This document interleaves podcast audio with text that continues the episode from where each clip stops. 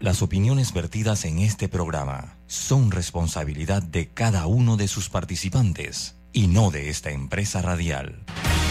La información de un hecho se confirma con fuentes confiables y se contrasta con opiniones expertas. Investigar la verdad objetiva de un hecho necesita credibilidad y total libertad. Con entrevistas que impacten, un análisis que profundice y en medio de noticias, rumores y glosas, encontraremos la verdad. Presentamos a una voz contemple y un hombre que habla sin rodeos con Álvaro Alvarado por Omega Estéreo. Bienvenidos. Darien está por transformarse el proyecto de la nueva carretera de Yavisa a Pinogana está en marcha para impulsar la economía local, generar empleos, apoyar la mano de obra local, mejorar el acceso a la provincia de Darién y darle calidad de vida a la población. Además, este proyecto incluye la construcción de dos puentes, uno sobre el río Tuira y otro sobre el río Chucunaque, algo que ha sido esperado por los darienitas desde hace muchísimos años y ahora por fin será una realidad. Con el nuevo proyecto de Yavisa Pino Gana, todo Darien gana. Ministerio de Obras Públicas, Gobierno Nacional. Atrae la emoción con un préstamo personal de Credit Corp Bank y consolida tus deudas. Recibe un bono de 130 dólares con el desembolso de tu préstamo personal. Solicita el tuyo ya al 800-7555 o visita nuestras sucursales. Credit Corp Bank. Cuenta con nosotros. En la política hacemos falta más panameñas. Somos más del 50% del padrón electoral. Y casi el 50% de la inscripción en partidos políticos. Pero representamos solo el 21% en la Asamblea. Panamá necesita tu voz. Una voz libre de la violencia política de género. Con más candidatas mujeres para una mejor democracia. Panameña, postúlate ya. Que nada te detenga. Es tu derecho y es la ley. Tribunal Electoral. La patria la hacemos contigo. Arrocísimo fortificado contiene hierro, ácido fólico, vitaminas y minerales para la mejor nutrición de tu familia. Búscalo en los mejores supermercados del país. Arrocísimo, el secreto del mejor arroz. Aló, ¿me habla de Hopsa? Sí, yo lo que necesito es un techo, pero bien económico. El combustible está alto, todo está subiendo. Deme alguna alternativa. No se preocupe, señor Pérez. Nosotros somos los fabricantes de Super el Super C es una excelente alternativa al calibre 26 tradicional. Es más delgado, pero fuerte y económico. Desde 1.59 el pie. Tenemos inventario en tiendas para entrega inmediata. Contáctenos por WhatsApp 6550-1921. WhatsApp 6550-1921. Muchas gracias, Hopsa. El Super C sí resuelve. Y comprando por WhatsApp, lo hago desde mi casa sin tener que moverme. Hopsa, para trabajos bien hechos. La respuesta a tus necesidades la encuentras en la feria Caja de Soluciones de Caja de Ahorros. Del 16 de marzo al 2 de mayo. Aprovecha las mejores promociones y tasas especiales. Te esperamos en nuestras sucursales a nivel nacional. Para más información visita www.cajadeahorros.com.pa. Caja de Ahorros, el banco de la familia parameña. Firmando el pacto, ahora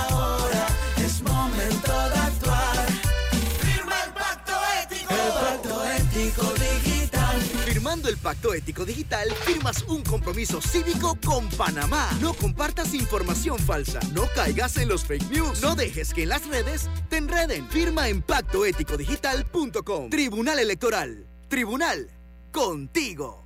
¿Quieres quedar a la altura con tu familia, tus amigos, tu pareja, tu esposo, tus hijos? Prueba 1820, un café 100% de altura.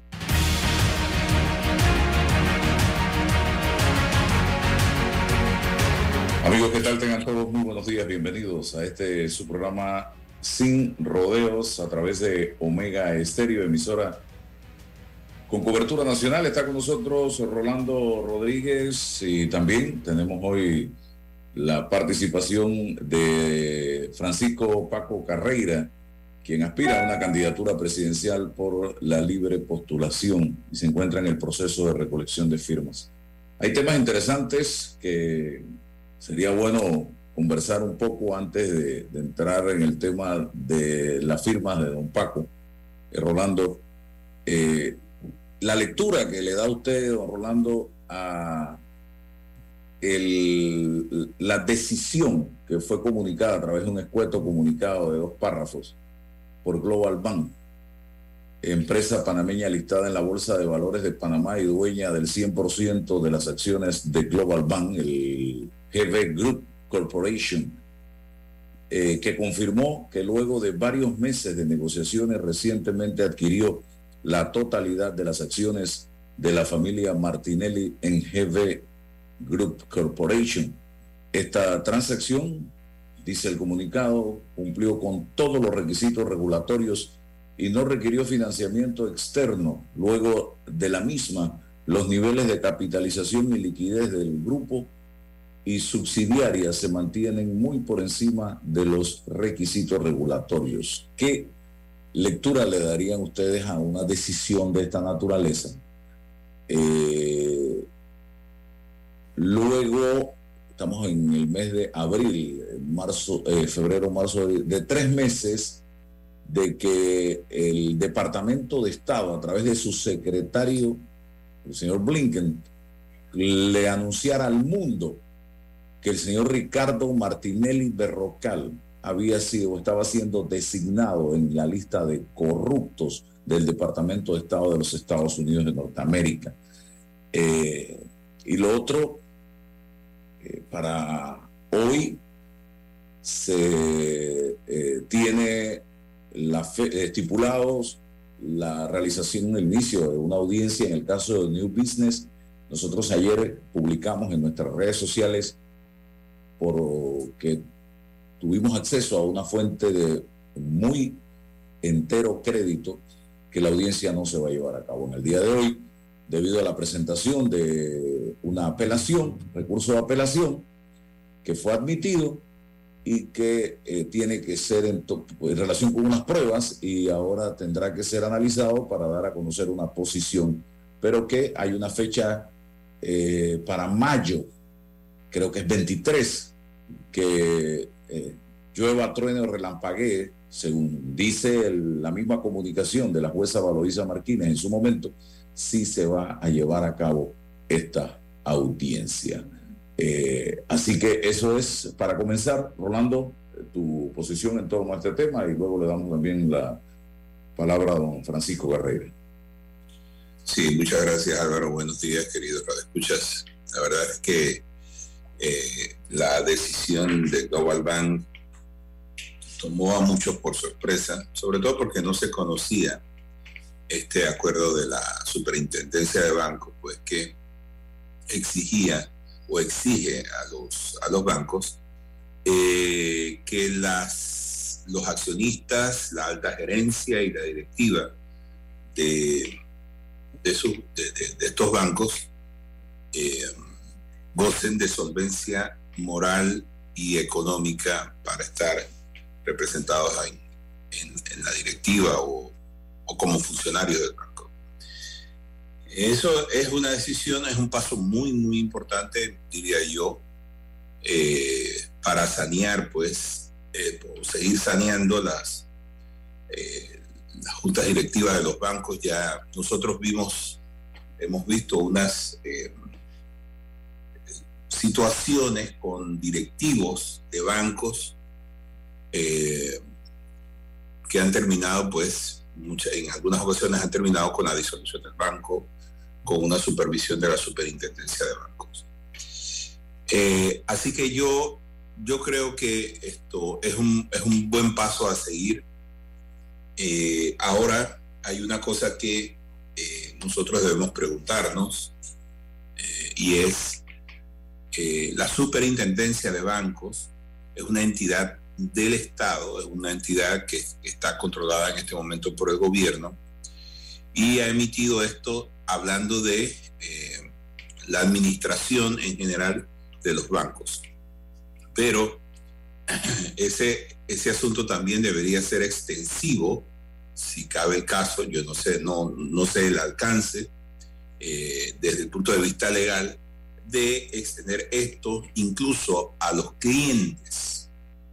Es decir, si la superintendencia reprocha el hecho de que en las juntas directivas existan personas con o sin solvencia moral, entonces yo me pregunto qué pasa, por ejemplo, en la caja de ahorros o en el Banco Nacional, donde el Estado y específicamente este gobierno tiene un control sobre estos bancos y allí vemos pues que eh, en este caso la familia Martinelli tiene eh, cuentas, depósitos y, demás uso de instrumentos bancarios que esto les ha proporcionado eh, estos bancos para su uso.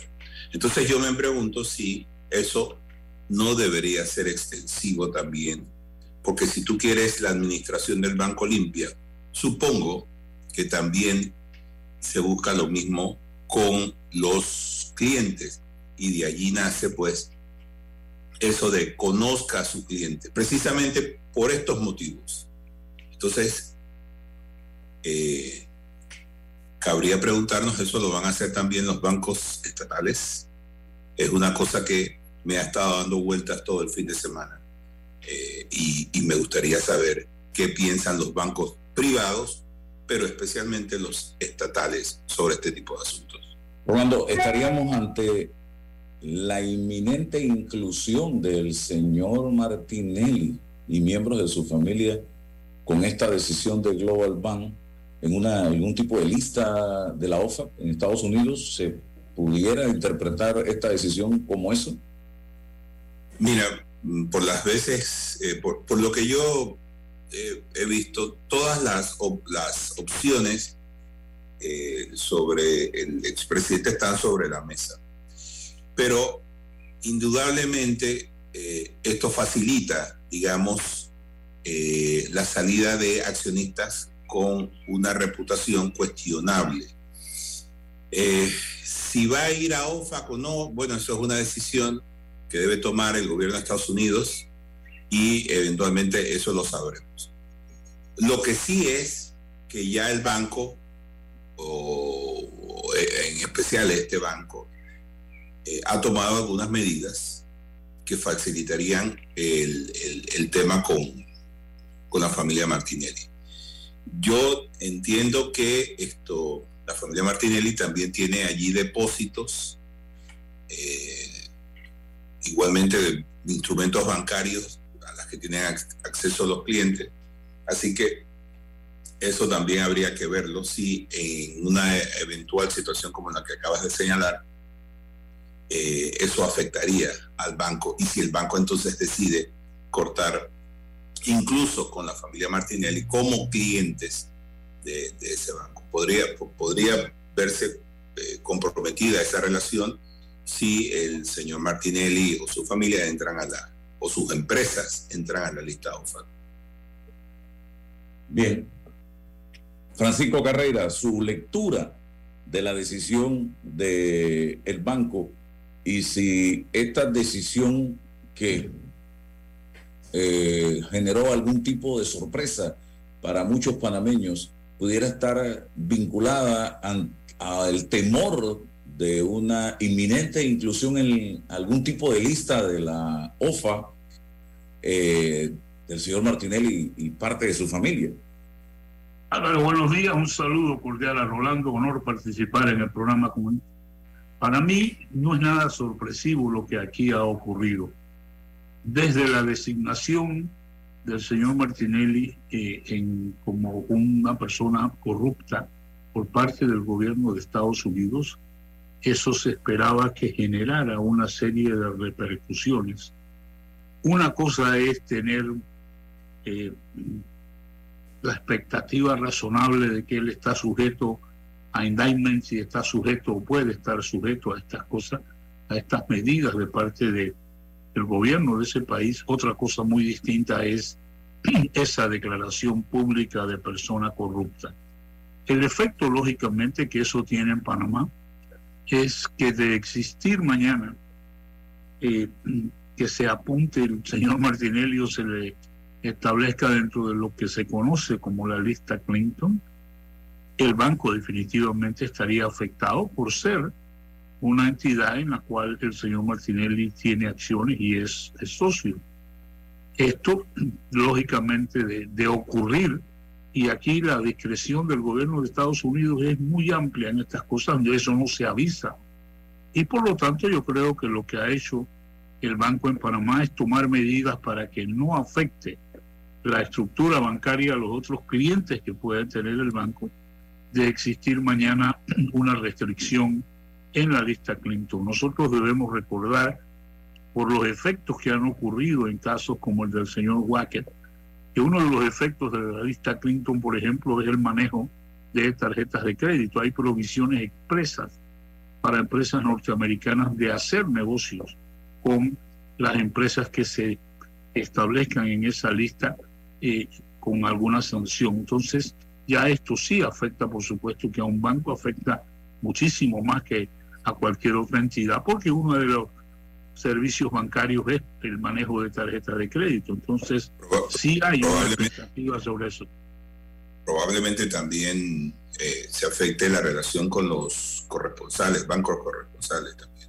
Correcto, se le prohíbe a la banca americana en este sentido hacer negocios con una empresa y yo creo que la, tener corresponsales para los bancos es parte de una estructura de servicios. Así que para mí esto no es realmente ninguna sorpresa.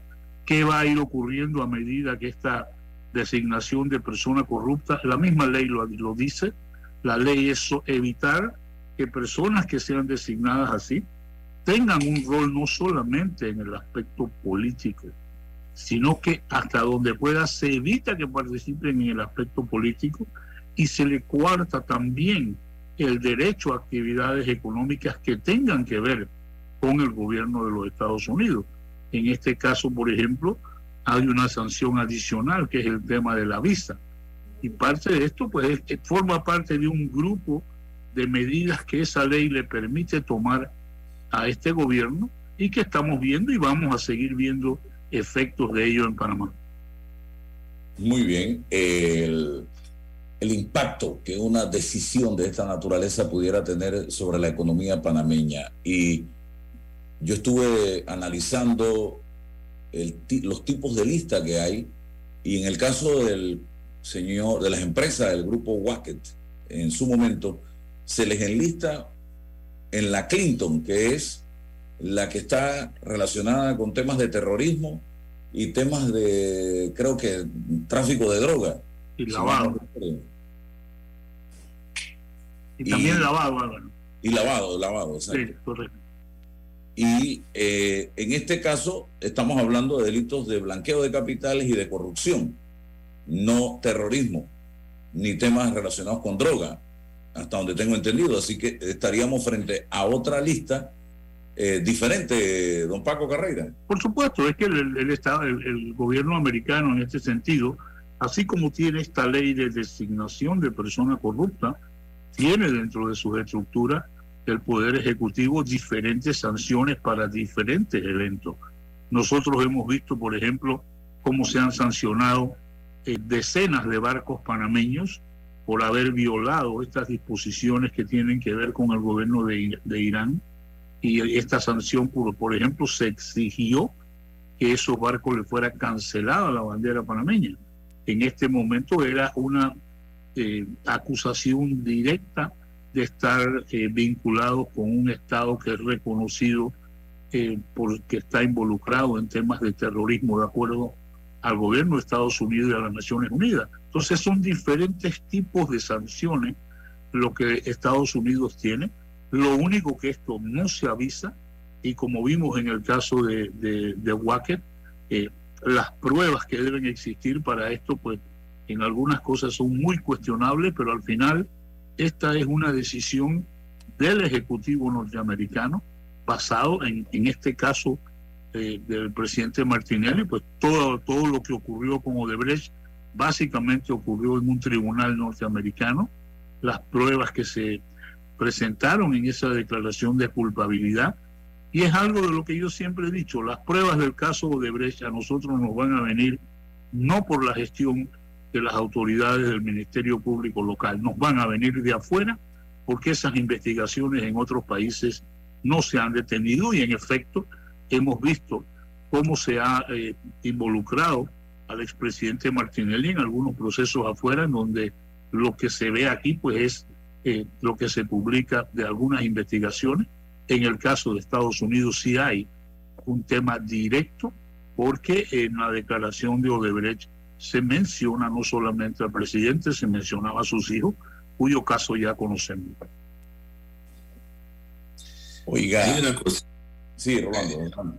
Hay una cosa que yo creo que eh, debemos analizar y es que eh, sobre la mesa hay varias opciones con el tema de Ricardo Martinelli y su familia.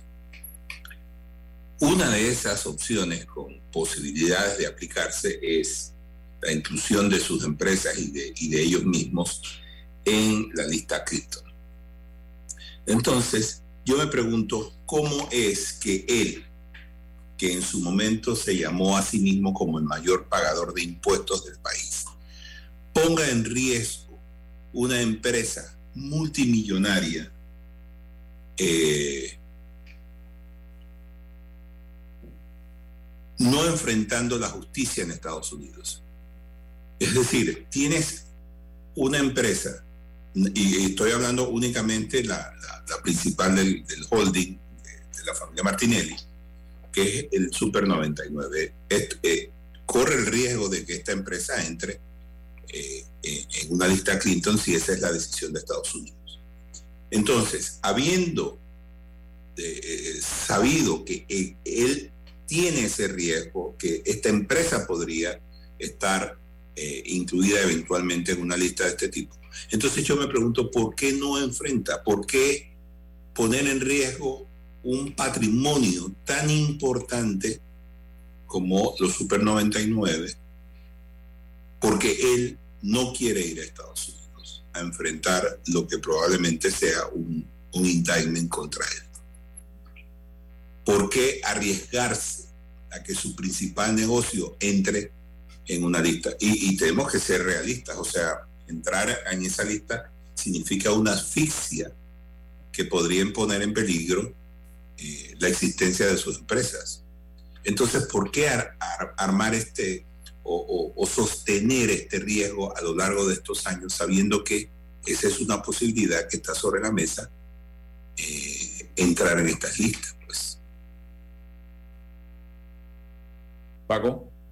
Mira, yo estoy, coincido con esto de que aquí hay definitivamente una actitud que es bien peligrosa, no solamente el daño que se le hace a Panamá, digo, nosotros vimos en el caso de Wacker este tipo de medidas no solamente afectan a la empresa, la empresa es la que recibe, si se quiere, una sanción directa, pero ahí tú tienes una gran cantidad de empleados que perdieron su puesto, ahí tú tienes una gran cantidad de negocios que ya se han dejado de hacer, empresas que han cerrado, empresas que fueron vendidas, propiedades que fueron pasadas, sabes, a, otros eh, propietarios. O sea, el efecto de esto, sabemos dónde comienza, pero nunca vamos a saber exactamente hasta dónde llega y dónde termina. Y estoy de acuerdo con este planteamiento de Rolando. Aquí hay demasiadas cosas importantes en juego como para simplemente no hacer, no hacer nada.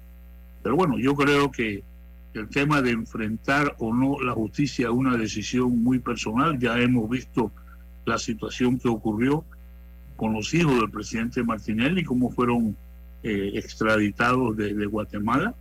Y creo que en algún momento, pues e, ese es el riesgo que corre el presidente Martinelli de salir de Panamá. Y esto me lleva a mí a otro punto que yo creo que nosotros como panameños debemos tener muy claro y tomar en cuenta. Y es esa prohibición constitucional de extraditar panameños. Mira, yo creo que esto debemos pensar y debemos de alguna manera en la oportunidad que podamos eliminarlo de la Constitución Nacional. Y eliminarlos, ¿por qué? Porque esto forma parte de un catálogo de medidas como es el fuero electoral, revocatoria de mandato, una cantidad de blindajes que hay pero a quienes protegemos realmente con una prohibición constitucional. Protegemos a panameños que están siendo acusados de ser delincuentes. Los casos de extradición que se presentan fuera de Panamá cada día es más notoria la actividad de carteles panameños de personas relacionadas con los casos de drogas y de lavado de dinero. Y nosotros tenemos que ser conscientes que de solicitarse una extradición a Panamá hay una prohibición constitucional que no tiene sentido porque lo que estamos protegiendo son personas que han sido acusadas de delitos. Eh, hay una cosa, eh, yo hace, hace unos años yo escribí en una de mis columnas precisamente eso, me parece ya absurdo. Probablemente en su momento tuvo su razón, pero en este momento la situación ha cambiado notablemente.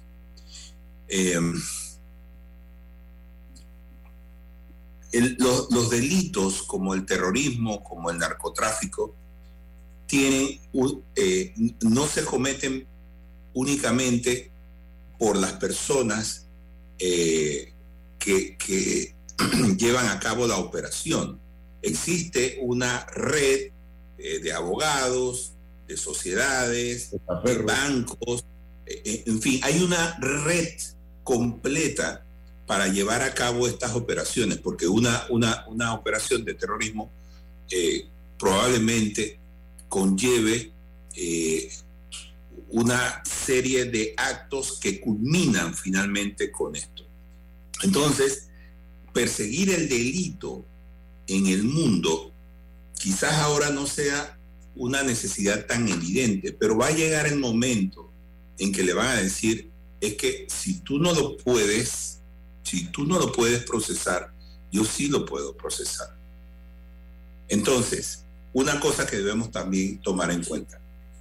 Si, si aquí en Panamá no se llega a hacer justicia, no es lo mismo para otros países y empiezan a elaborarse este tipo de listas. Es decir, la necesidad de que Estados Unidos o cualquier otro país quiera llegar quiera llegar hasta los delincuentes, necesariamente pasa por el hecho de que si yo elaboro un caso contra esta persona, yo necesito procesarlo. Y si el país no lo hace, precisamente nacen estas listas como la Clinton y otras más. Si tú no me lo das, entonces yo voy a, tener un alcance sobre eso. ¿Y cuál es la consecuencia de esto, Álvaro? Es, es que podrían verse, verse afectados bancos, negocios precisamente como la mayor cadena de supermercados del país. En otras palabras, las consecuencias no solamente van a ser para un individuo, las consecuencias las va a sufrir un país por causa de una prohibición constitucional que en estas alturas no tiene ningún sentido. ¿Me explico? Si en el caso de Guatemala ha sido muy interesante porque ellos han expatriado a, varios políticos, entre ellos un, expresidente, y ellos han tenido su oportunidad de defenderse en las cortes de, Nueva York. Entonces, tenemos ahora panameños que eh, Panamá se le ha quedado pequeño de grupos organizados de delincuentes que llegan a Panamá tienen cuentas bancarias, tienen propiedades, tienen... Entonces esas cosas pueden afectar a bancos, pueden afectar negocios, incluso pueden afectar la imagen de Panamá en el exterior, porque vamos a dar la impresión de estar protegiendo delincuentes. Entonces nosotros tenemos que ver con un poco más de profundidad esas prohibiciones que nos hacen eh, ver cómo protectorados o paraísos o, este tipo de cosas que eh, eh, permiten que individuos buscados por la justicia de otros países se vengan, se refugien aquí y nunca más. la llamada, el llamado país por cárcel viene a ser para ellos su libertad. Entonces los panameños tenemos que analizar más, más temprano que tarde este, este asunto de eh, no extraditar nacionales. Eso es un asunto que hay que verlo con, con, más, con más seriedad, con más profundidad. O sea, ver cuáles son las consecuencias de eso, porque ya todo está entrelazado. y esto nosotros tenemos que ver forzosamente el futuro en este tipo de cosas. Y en una y con una justicia como la que tenemos, evidentemente eh, creo que lo que plantean ustedes eh, se hace sumamente necesario. Una justicia que miren todos los años que han pasado, todas las cosas que han pasado y todavía, todavía no nos ha dado muestras a nosotros de que es una justicia en la que se puede confiar con los ojos cerrados, todavía. Y estamos esperando, seguimos esperando, seguimos con la esperanza puesta en que eh, eh, se va a corregir rumbo, que vamos a ver resultados, pero hasta el momento todavía no podemos cantar victoria en relación. Miren, para hoy el país estaba a la expectativa del arranque de la audiencia en el caso New Business y no va a haber audiencia en el caso New Business, porque seguimos eh, con recursos, con apelaciones de toda naturaleza que impiden que la justicia panameña funcione, señoras y señores. Entonces, algo tenemos que hacer y si otro tiene que hacerlo, bueno, va a tener que hacerlo otro, pues. Así de sencillo. ahí, ahí sí quisiera yo eh, opinar algo. Mira, lo que nosotros estamos viendo no solamente hoy en este proceso, eh, estamos viéndolo en otros procesos similares en Panamá. Pero ¿a qué se debe? Cuando nosotros copiamos el sistema penal acusatorio, lamentablemente ignoramos copiar puntos muy específicos que en otros países, como en Estados Unidos, establecen que ese sistema trabaja. Uno de los errores más grandes que cometimos allí fue no preservar los temas de las decisiones que van estableciendo los jueces para una sola apelación al final. En el sistema americano, una situación como esta de las pruebas que estamos viendo, que se admitieron pruebas, se negaron pruebas, eso es apelable en Panamá y sigue poniendo demora y seguimos dándole a todos estos acusados la facultad de no, no llegar al proceso hasta que el caso de alguna manera prescriba. Esto es parte de una técnica concebida con toda la intención de burlar la ley. ¿Y por qué allá esto no funciona? No funciona porque cuando se inicia el proceso, tú vas a terminarlo y lo único que hace la parte demandada es preservar los temas para apelación, aplicándolo a este mismo caso de hoy. Si el juez negó las pruebas, la parte simplemente anuncia que eso será apelable en su momento y el proceso se continúa y se lleva al final. ¿Y por qué esto tiene sentido? Tiene sentido por una razón. Si la persona mañana es encontrada no culpable, no tiene ningún sentido haber perdido todo este tiempo estableciendo apelaciones. Pero nosotros tenemos aquí procesos como este que van a las apelaciones de los tribunales superiores o van a la corte más que todos los abogados. O sea, ya han ido y seguirán yendo. ¿Por qué? porque nosotros adoptamos medidas que han resultado ser extremadamente perjudiciales para el sistema penal acusatorio y eso es parte de lo que tenemos que hacer. Simplemente no se va a manejar ninguna apelación hasta que el proceso no llegue al final. Y si la persona es culpable, entonces los tribunales van a revisar estos temas y si hay mérito, revocarán esa decisión. Pero si la persona es encontrada no culpable, simplemente no perdimos el tiempo judicial, el valioso tiempo judicial, decidiendo apelaciones como la que va a venir ahora. Y yo creo que esto es parte de entender por qué nuestro sistema, ese que tú y yo nos quejamos, que pasa tiempo y pasa tiempo y pasa tiempo, ¿de dónde surge eso? De haber copiado mal o haber ignorado muchos de los temas que tienen que ver con el sistema penal acusatorio de haber ignorado deliberadamente. Correcto. Deliberadamente. El tema ahí es que, es que tenemos a diputados que probablemente eh, podrían ser objeto de, estas, estas leyes y sencillamente no van a ser no van a ser un proceso fácil precisamente porque ellos podrían verse involucrados alguna vez. Bien, don Paco, ¿en qué proceso estamos en cuanto al tema de la recolección de firmas eh, a nivel nacional y qué observaciones pudiéramos estar haciendo del dicho proceso? Eh, hubo todo un escándalo, incluso desde el propio Tribunal Electoral, con relación a las irregularidades en la recolección de firmas. Se hablaba de miles de firmas en algunos casos que se habían recogido de manera irregular, pero no se ha sabido más nada al respecto. ¿Fueron anuladas? ¿No fueron anuladas? ¿Cuántos candidatos fueron penalizados, sancionados, procesados? Eh, nada. No sé si es que yo me perdí en el tiempo eh, y en el espacio y esa, ese capítulo de esa telenovela no, me lo, no lo vi. Bueno, mira, sí han habido sanciones y han habido sanciones ejemplares. Esta semana que pasó, por primera vez, a dos candidatos se les redujeron a uno más de 3.000 firmas y al otro más de 4.000 firmas.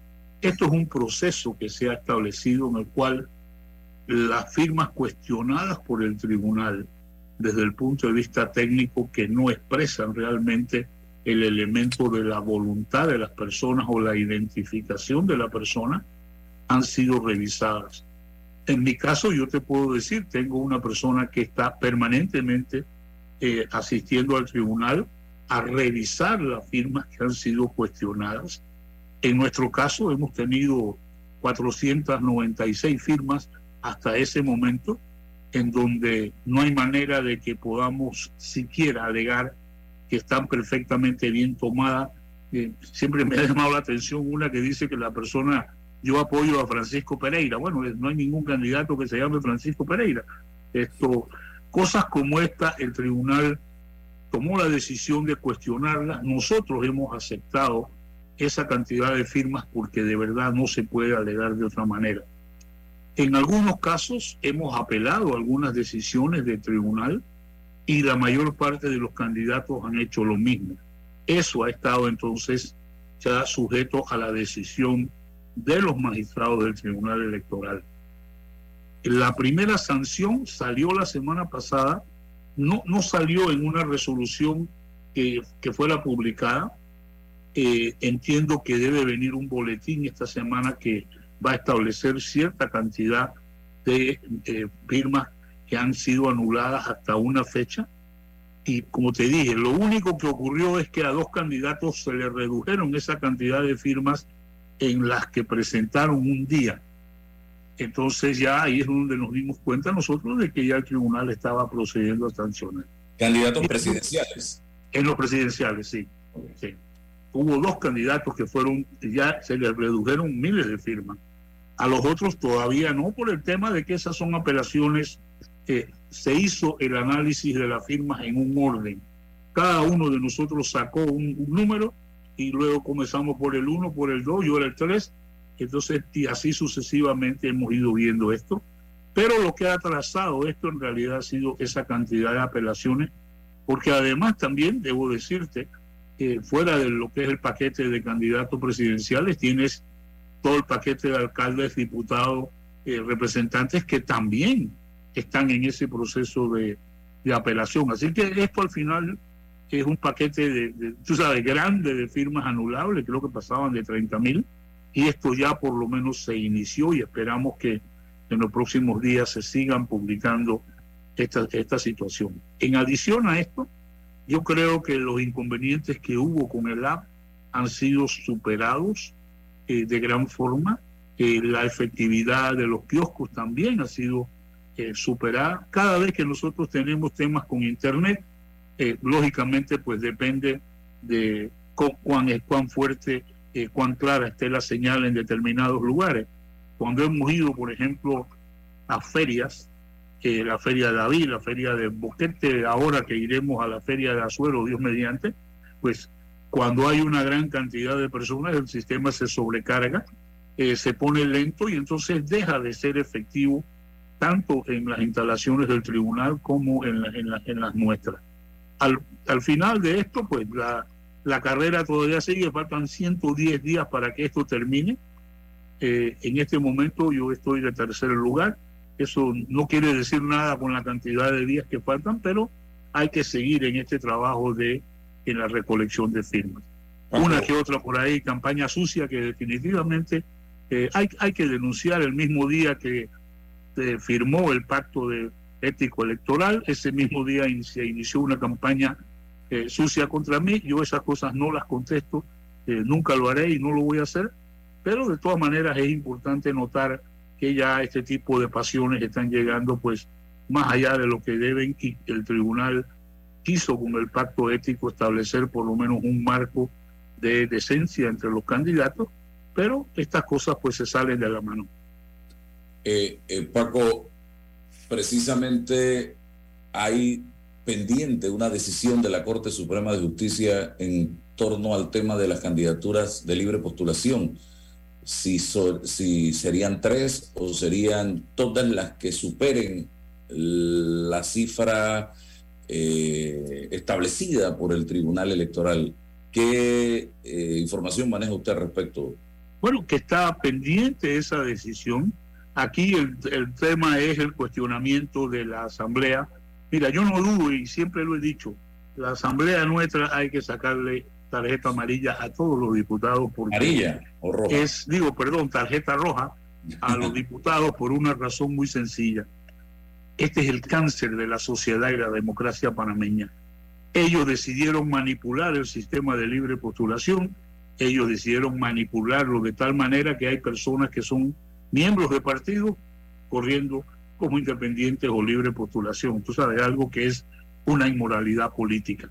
Pero esto al final, el tema es si mañana habemos cinco o seis precandidatos presidenciales que ya hemos obtenido el mínimo de las firmas, entonces si la Corte aprueba que lo que hizo la Asamblea es una violación. Pero este no es el efecto nada más a nivel de los, de los candidatos presidenciales el efecto aquí grande va a ser a nivel de los diputados, a nivel de los alcaldes en todo el país, en donde hay lugares en donde tú tienes que sacar 90 firmas para participar y la, la gran cantidad de candidatos es un elemento que el tribunal va a tener que establecer cómo se complica una elección mañana si podemos agregar tres o, más candidatos, por ejemplo, a la lista presidencial. Eso, eso definitivamente que sería un tema que la Corte eh, tiene pendiente.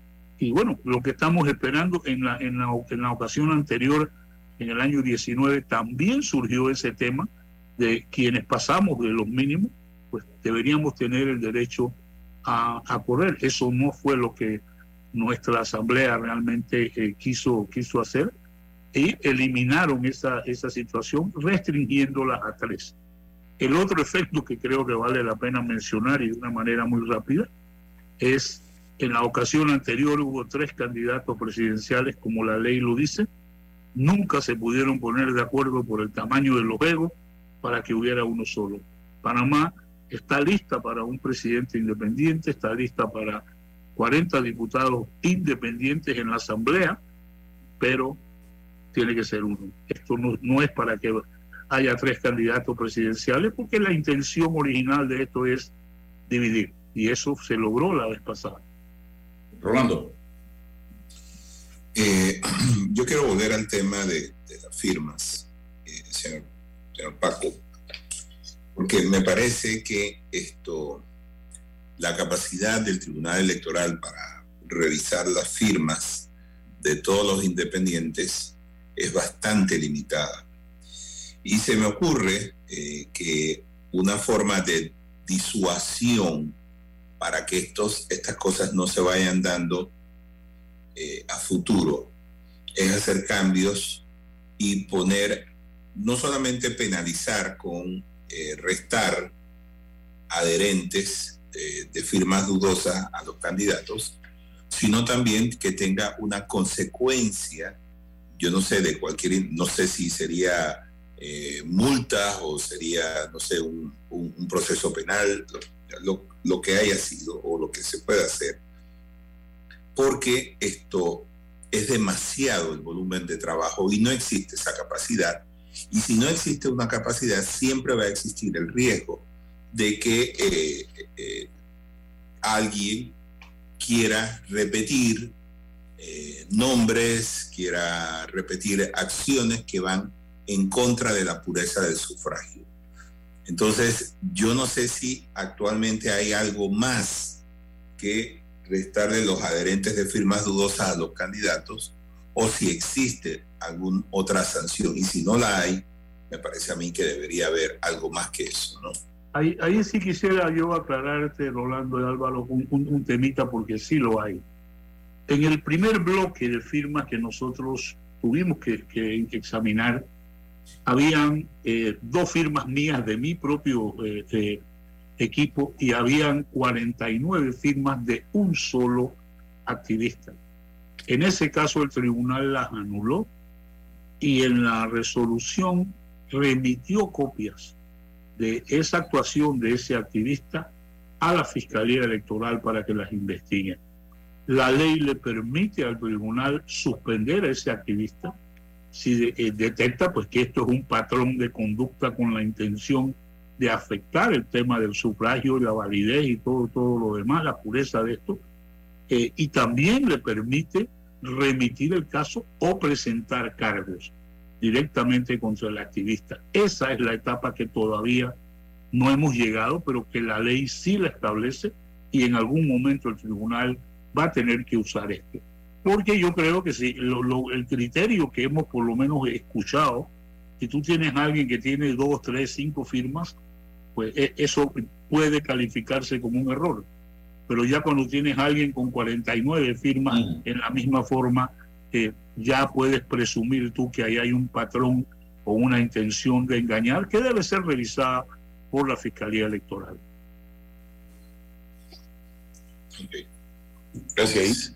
Eh, ya el tiempo lo tengo bastante limitado, pero lo que estamos viendo a lo interno de una primaria que está en evolución, como la del Partido Revolucionario Democrático, a mí en lo particular me da vergüenza. Yo no he escuchado, no he escuchado, hay gente que dice que en las primarias no se habla de esto, pero yo creo que sí, porque los miembros de los partidos políticos, los adherentes de los partidos políticos son panameños, y los adherentes de los partidos políticos también sufren los mismos problemas que sufre el pueblo panameño. No es que la gente que está en el PRD no le subió la luz. O la gente que está en el PRD no tiene problemas con el agua, no tiene problemas en el seguro social, no tiene problemas con los medicamentos, con la educación. Los mismos problemas y las mismas preocupaciones porque son seres humanos y viven en este país. A ellos también les ha subido el costo de la vida. Ellos también están desempleados. Entonces yo lo que escucho en ese debate interno de las primarias del PRD no es otra cosa que veneno, toxicidad, insulto, descalificación, amenazas, eh, en fin. Y yo creo que, que, más bajo no hemos podido caer ya en materia política en lo que estamos observando precisamente en esta primaria PRD. ¿Qué, qué piensa Rolando Breve y, y Paco? Mira, Álvaro, ciertamente eh, eh, hablar de este tema requeriría pues un programa completo porque la, lo que estamos viendo es un... Eh, los partidos políticos, muchos de ellos están opacando lo que debe ser una celebración electoral. Me preocupa, me preocupa que una vez saldado el tema de las primarias, este tipo de comportamiento se traslade entonces a los comicios generales. Y vamos a tener unas campañas eh, dirigidas a, la población a través de redes sociales. Y eso me temo que es incontrolable.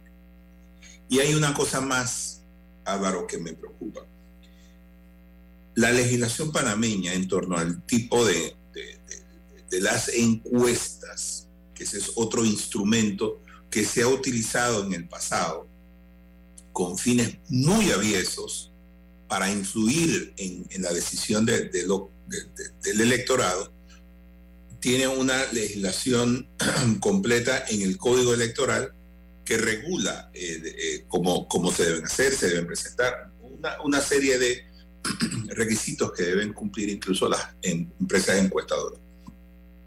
Pero tenemos un nuevo escenario, Álvaro, y es que desde el extranjero se pueden hacer eh, encuestas.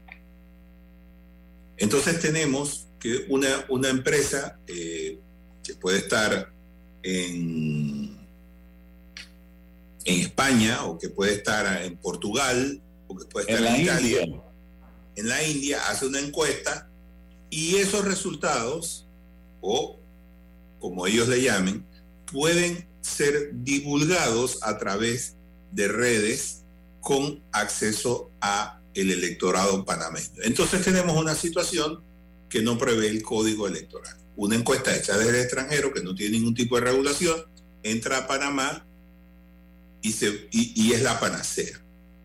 Entonces, tenemos ese problema porque desde afuera se pueden hacer manipulaciones de este tipo y creo que eso es una cosa que también debemos abordar los electores y el Tribunal Electoral porque es importante que tengamos claro cuáles son las reglas para los locales, porque si esos pueden actuar así, entonces ¿por qué las empresas encuestadoras en Panamá tendrían una gran desventaja eh, eh, respecto a las extranjeras. Entonces, nosotros hay unas, todo el escenario de, electoral cambia por el uso de tecnología, por el uso de las redes, en fin. Tenemos una serie de, eh, de, nuevas actividades que están proliferando. Este tipo, por ejemplo, este tipo de ataques para la descalificación ya se ha vuelto parte del panorama político. Y entonces, ¿cuál es la consecuencia de esto, Álvaro? Es que podríamos tener buenos candidatos, pero por temor a una campaña de desprestigio, dice, no, yo no quiero ser, ni quiero entrar en ese juego. Entonces perdemos la oportunidad de tener a, personas buenas eh, trabajando para el pueblo panameño porque una partida de sinvergüenzas ¿Mm? le ha hecho la vida imposible a esta gente a través de campañas sucias de difamación en las redes sociales. Entonces, ¿qué hacer frente a esto? ¿Qué hacer? Cierre, don Paco. Mira, Álvaro, yo con este tema de lo que has anunciado tú respecto al partido de gobierno, lo primero que yo te digo es que si la mitad de las acusaciones que han surgido a través de los medios son ciertas, esto es demasiado grave.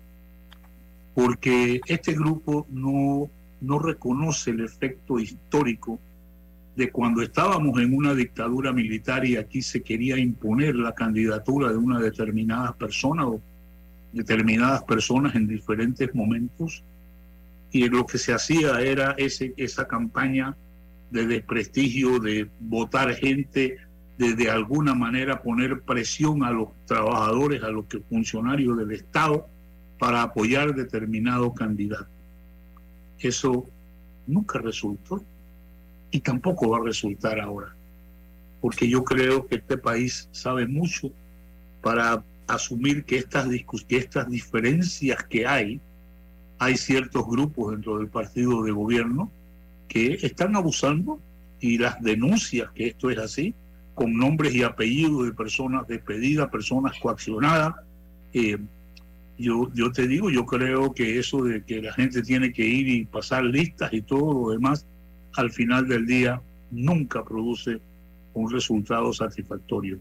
Para mí es triste lo que yo veo de varios partidos políticos en Panamá, eh, que hoy ni siquiera pueden aspirar a ser la sombra de lo que eran en el 2019 porque estas estas divisiones que hay, en algún momento se dijo que las primarias deberían ser peleas con espada de madera.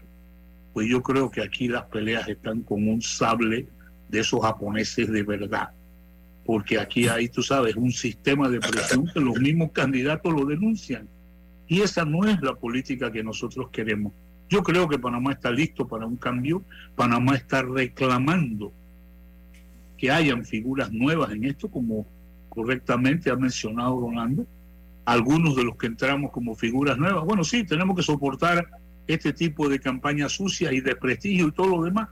Ese es el menor costo de pagar para que este país realmente cambie en las próximas elecciones. Y yo no creo que estas divergencias y estas acusaciones le hagan ningún beneficio ni, a, ni al partido gobernante, ni mucho menos a cambio democrático o al panameñismo.